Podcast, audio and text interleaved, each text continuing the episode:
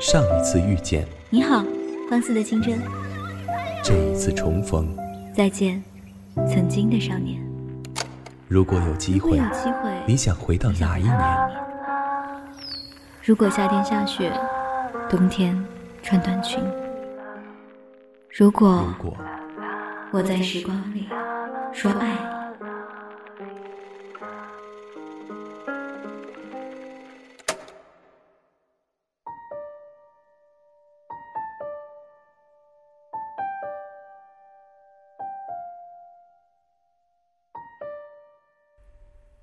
嗨，你好吗？这里是半岛网络电台，我是半岛的实习主播泽一，非常的开心能够与各位小耳朵在半岛相遇，同时呢，也特别希望各位小耳朵能够喜欢我的声音。接下来就要跟各位小耳朵分享今天的故事，谢谢你，曾填满我的回忆。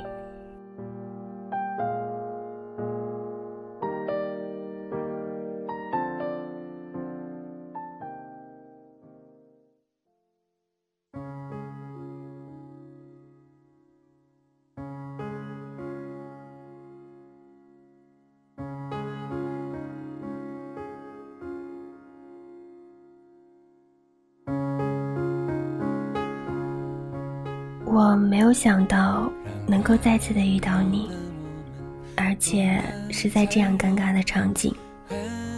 你站在湖边，靠着护栏，抬头看着月亮。借着月光，我看到了你挂满泪水的面庞。我犹豫了许久，还是开口叫住了你。看着你慌慌张张的擦着泪水。我假装看不到一般的继续说：“回家吧。”你低着头，闷闷地说：“知道了。”头也不回地往前走。不知道为什么，总觉得你好像要离我而去一般，似乎下一秒就会随风消失在我的面前。我小跑上前，握住了你的手。你受到惊吓的缩手，但已经被我牢牢的握住。你看着我，张口要说点什么，我并没有给你开口说话的机会，说道：“小学的时候，就是经常这样牵着手回家的，对吧？”你怔了半晌，嘴唇扯出不自然的弧度，对我说。要是被人看到了，大概会觉得我们是情侣吧。我脱口而出：“是情侣不好吗？”如果真的有人这么想，我反而觉得很高兴呢。你的目光移向了我，随后叹了一口气：“我怎么可能不知道呢？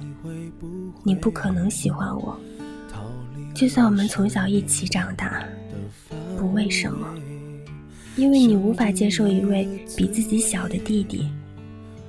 我永远只能做弟弟，不能陪在你身边。心里明明知道，我还是无法表现的云淡风轻。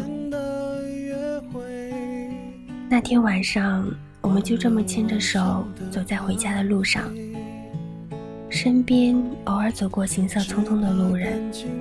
他们开心的与朋友说着什么，或者是听着电话谈论着工作。这一切明明发生在身边，我却感觉不到。我现在的世界只有你。你的手突然逃脱了我的束缚，我就这么站在一旁，看着你蹲在路上，捡起一片金黄色的银杏叶。你说，银杏树再怎么想挽留，终究是输给了风。最后，银杏叶还是跟着风离去了，懂吗？我看着你的样子，不知道为什么，有点悲伤。你似乎察觉到了我的视线，歪着头，尴尬地说：“我又胡言乱语了，你不要在意。”随即向前走去。从出生开始，我们就认识了。你住在我家的隔壁，由于家附近并没有同年龄的孩子，所以小时候一直就是你带着我玩，我也喜欢跟着你到处去，就像小鸭子认定第一眼看到的人就是妈妈一样。小学读书的时候，因为你早出生一年，所以担起了姐姐的角色，带着我上学、下学。我也理所当然的黏着你。为了能够一直跟姐姐在一起，我努力考上跟姐姐一样的学校。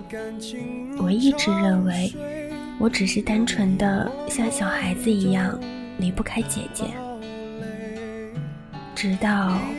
高中那一年，全世界失眠，无辜的街灯守候明天，幸福的失眠。高二夏天，等不到你放学来找我，我心里一阵火气，气冲冲骑着自行车往家的方向奔去。在回去的路上，你的身影。就这么突然的出现在我的眼眸。你坐在湖边的长凳上，盯着地面，没有一点哭声。我看到了你眼里流着的泪花。那是我第一次看到姐姐在湖边哭泣。看着这样的你，心里的火突然被你的泪浇灭了一般，有点手足无措。我翻遍了书包，都没有找到纸巾，只能怯生生地拉着衣角。你眼角带着泪地说：“果然是孩子，哄女孩子都不会。”我明白的，我不管怎么改变，在你眼里都是孩子。我也知道你为什么哭，我明白你的那一段恋情，知道那只是你的单相思。对方有女朋友，怎么会爱上你呢？你的这一段感情，我一直不认同，甚至祈祷可以快点结束。你无言的哭泣，我的心仿佛被你滴落的泪所打击，愧疚感充斥在我的内心。作为弟弟的我，不应该支持并且理解你吗？比起这些。更让我没有想到的是，你竟然会被爱情弄得遍体鳞伤。那一天，我终于明白，我大概并不是因为你爱上了一个已经有女朋友的人，而是不能接受我已经爱上了你。在你哭完之后，你拍了拍自己的衣服，站了起来，对着湖边大喊。让爱情都死去吧。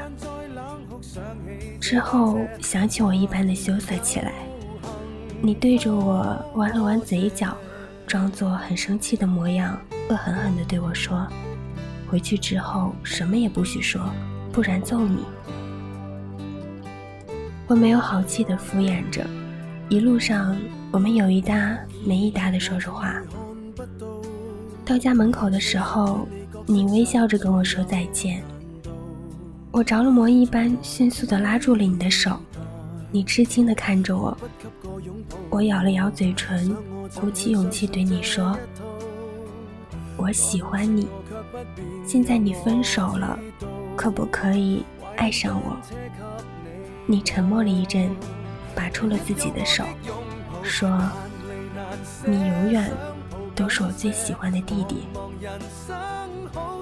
那一刻，我的脑袋像炸了一般，一切都变成了白色。我吻了你，你猛地推开我，在你推我的一瞬间，我才知道自己是多么的愚蠢可笑。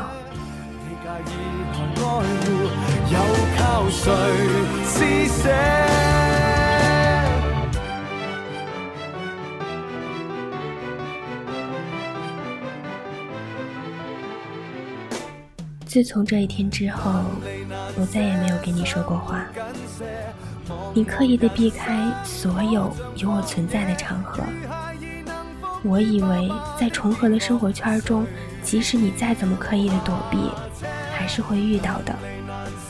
可是我没有想到，你的方法竟然是那么的决绝。你申请了国外留学，离开了生活十九年的家乡，彻底的离开了我，也奔赴了自己爱的人而去。我记得送你去机场的那一天，我给你递上了礼物，你笑着摸了摸我的头，说：“还是弟弟你最好。”这是那一晚之后，你第一次跟我说话，可是你的这一句话，堵住了我的千言万语。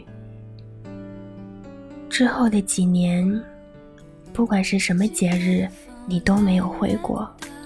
我明知道你不在家，还是习惯的问阿姨：“你在吗？”偶尔给你打电话，你也是各种搪塞。我不知道你什么时候才会回国，我也不知道你现在在干什么。你离开的四年里，我开始回忆过去的一点一滴。我还记得小时候，你会把自己喜欢的糖果给我吃。你会逼着我夸你最漂亮，你会捉弄吃不了辣的我，你会帮我背黑锅，所有的一切我都记得。昨天我又一次的问阿姨，这一次得到了祈祷已久的答案。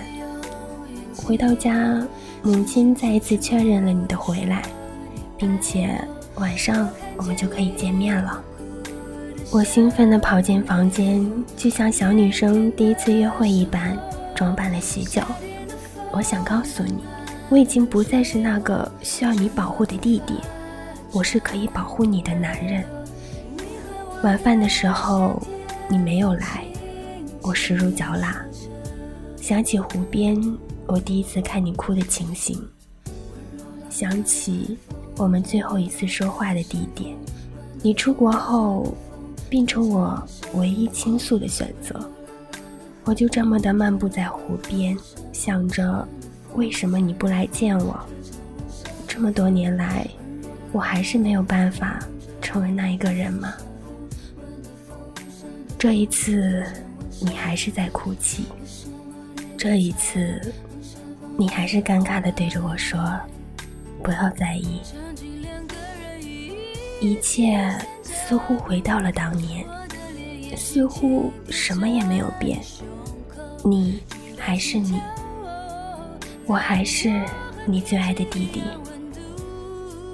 你继续往前走，我跟在你身后。我说我喜欢你，你回答道：“我也喜欢你呀。”我停住了脚步，你头也不回的往前走。我以为你要走远的时候，突然转过头对我喊：“李浩弟弟，你过得好吗？”我看着你微笑说：“嗯，挺好的，除了想你。”你回过头继续往前走，心里有一个声音不停的在告诉我：“不能让你继续走下去了，必须拉住你。”于是我听从了心，拉住了你，把你抱在了怀里。你肩膀抖动着，我胸膛的衣服一片潮湿。你哭了。我知道，即使我像那个人一样温柔的陪着你，你也不可能爱上我。我爱你，我知道你当我是弟弟，可是爱与不爱是我的自由，你管不着。你什么也没有说，也没有逃离我的拥抱，只是不停的哭泣。之后，我以为你会像高二的夏天一样逃离，可是你没有。你像什么也没有发生一样，邀请我到母校走走。我说那种地方有什么好去的？你咧着嘴说：“我就是想去看看。”我们并排走着，不痛不痒地说着儿时的蠢事。沿着记忆的步伐重走当年的路。沿途遇到一两个学生，学校的一切都没有变，我们走的路线也没有变。唯一改变的是，我们不再是当年的我们。我对你，也不再是那一年的情。回来的途中，我们又去了老地方，那个湖边。你依靠在栅栏上，盯着湖水看，我在旁边看着你。我问你累不累，我去给你买水，你只是轻轻地说好。我说那我去买，你在这等我。你还是说好。我跑了起来，你叫了我的名字，我回头看着你，你对我露出了灿烂的微笑，说谢谢。这两个字随着风留在了我的心里。你再一次的离开了，像当初一样，毫无预告的离开了。我喜欢你，是我独家的记忆，谁也不行从我这个身体中拉走你。在我感情的你离开的那一天，我看到了你发的朋友圈照片是那天我买的水，以及那一句谢谢，谢谢你来过我的世界。谢谢你陪我成长，谢谢你给我难忘的爱，谢谢你教会我相爱不一定要在一起，谢谢那年的我们。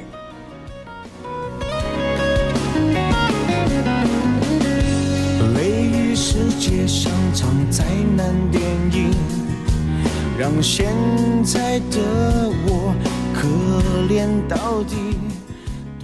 好了，今天的节目到这里就结束了。如果你想要获取更多的节目以及最新动态，欢迎在新浪微博搜索“半岛网络电台”关注我们。在这里要感谢策划维夏与我们分享他笔下的故事，感谢各位小耳朵的收听。不管别人说的多么难听。现在我拥有的。